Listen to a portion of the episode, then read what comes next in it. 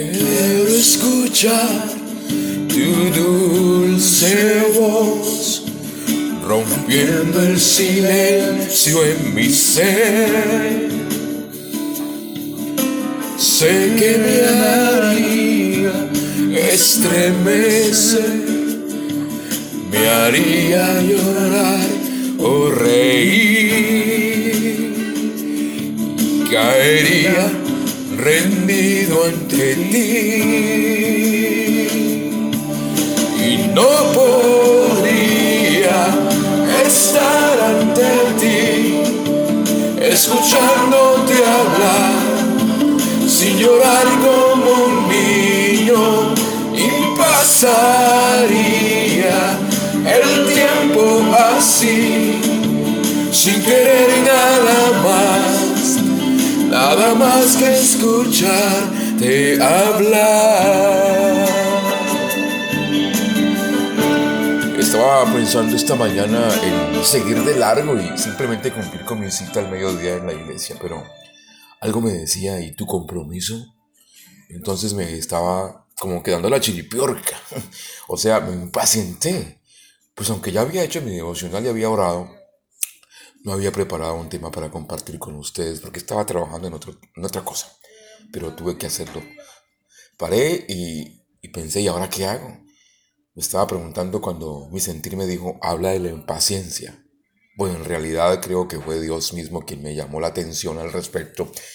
Y espero que me entiendan. Uy, me he saludado, discúlpeme. Eh, estoy tan impaciente que se me olvidó que primero era lo primero. Muy buenos días en este domingo, un poquito frío y alcanzo a ver por la ventana que el día está serio, así decía mi suegra, o sea, con cara de lluvia. Pero bueno, gracias a Dios una vez más despiertos y listos para continuar.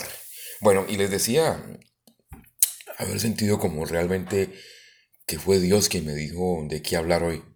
Y no sé si en alguna oportunidad les he comentado que yo era uno de los que me reía cuando escuchaba a un pastor decir, Dios me dijo, y en mis adentros yo decía, ¿y este quién se cree? ¿Que hasta habla con Dios? Y créanme, uno sí puede hablar con Dios y escuchar cuando Él le habla a uno. Y eso fue lo que sentí realmente ahora cuando me impacienté por no tener claro de qué les iba a compartir hoy. Y me lleva a este sentir, mm, ya para meternos en el tema, a hablar del hecho que una de las cosas que más nos cuesta y en muchas oportunidades pasa eso, e, es la de aprender a ser pacientes y no desesperarnos porque en algo no estamos listos o porque algo olvidamos preparar o simplemente porque salimos tarde para una cita y ya nos impacientamos. Eso para no citar el sinnúmero de situaciones que conllevan a que nos impacientemos realmente.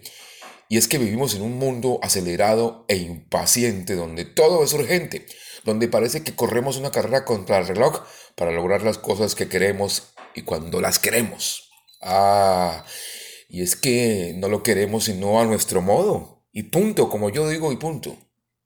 Como yo quiero. Y es que realmente nos dejamos a veces envolver por los entornos y nunca como que estamos conformes. Siempre queremos más y lo queremos ya. Y miren, cuando somos niños queremos ser grandes. Jugamos con las herramientas del papá y nos subimos a la cama y la convertimos en un carro. Cuando llegamos a la adolescencia, entonces a veces nos frustramos por no tener ya barba o bigote como el papá. O porque no nos prestan el carro para por lo menos dar la vueltica a la manzana o meterlo al garaje.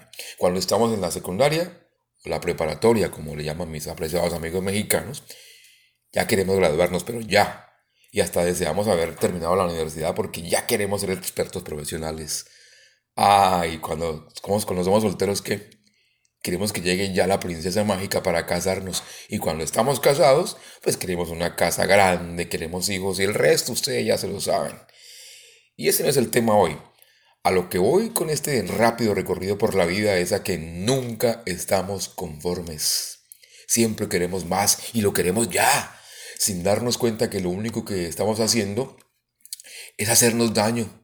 Precisamente porque es que el afán, el estrés y las preocupaciones, o sea, la impaciencia, refiriéndome a estos ingredientes particulares de los cuales lastimosamente muchas veces somos portadores y que al fin y al cabo nos toca entender definitivamente ninguno de ellos que se, que se transmiten como impaciencia, ninguno nos lleva a nada.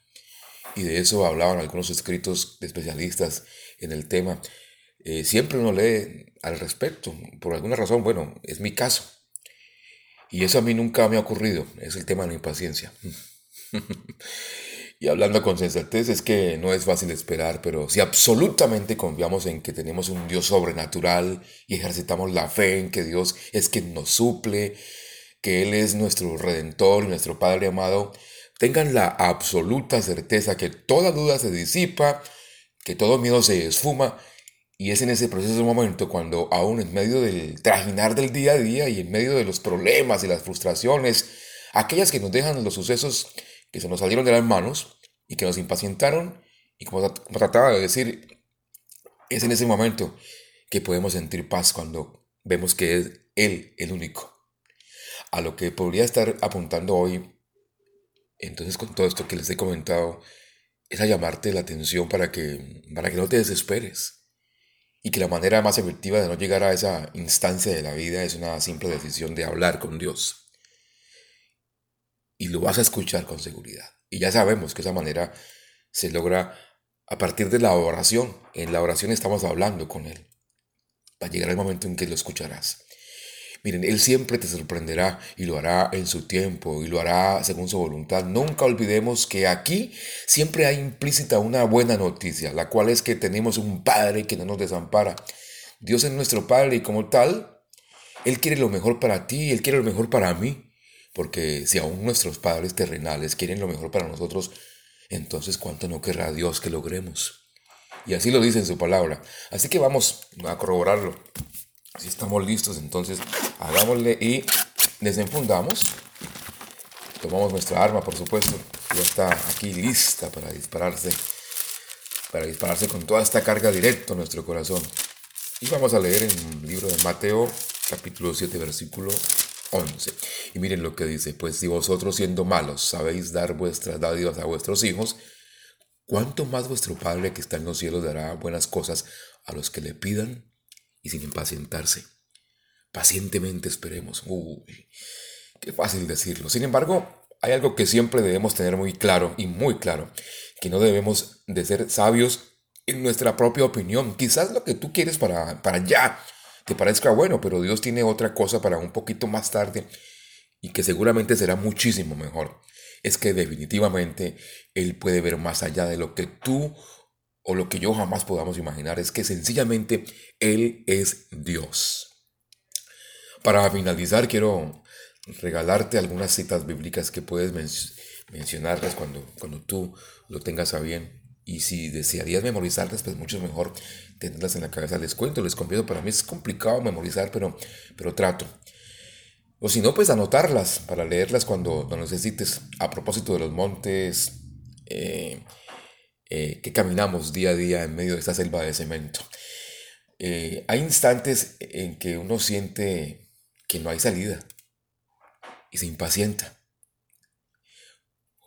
De pronto un poquito impaciente. Ojo con eso, no lo permitas. Mejor toma estos versículos que voy a regalarte y hagamos más fácil o llevadero ese estado que a veces como que nos ponen un poquito acelerados.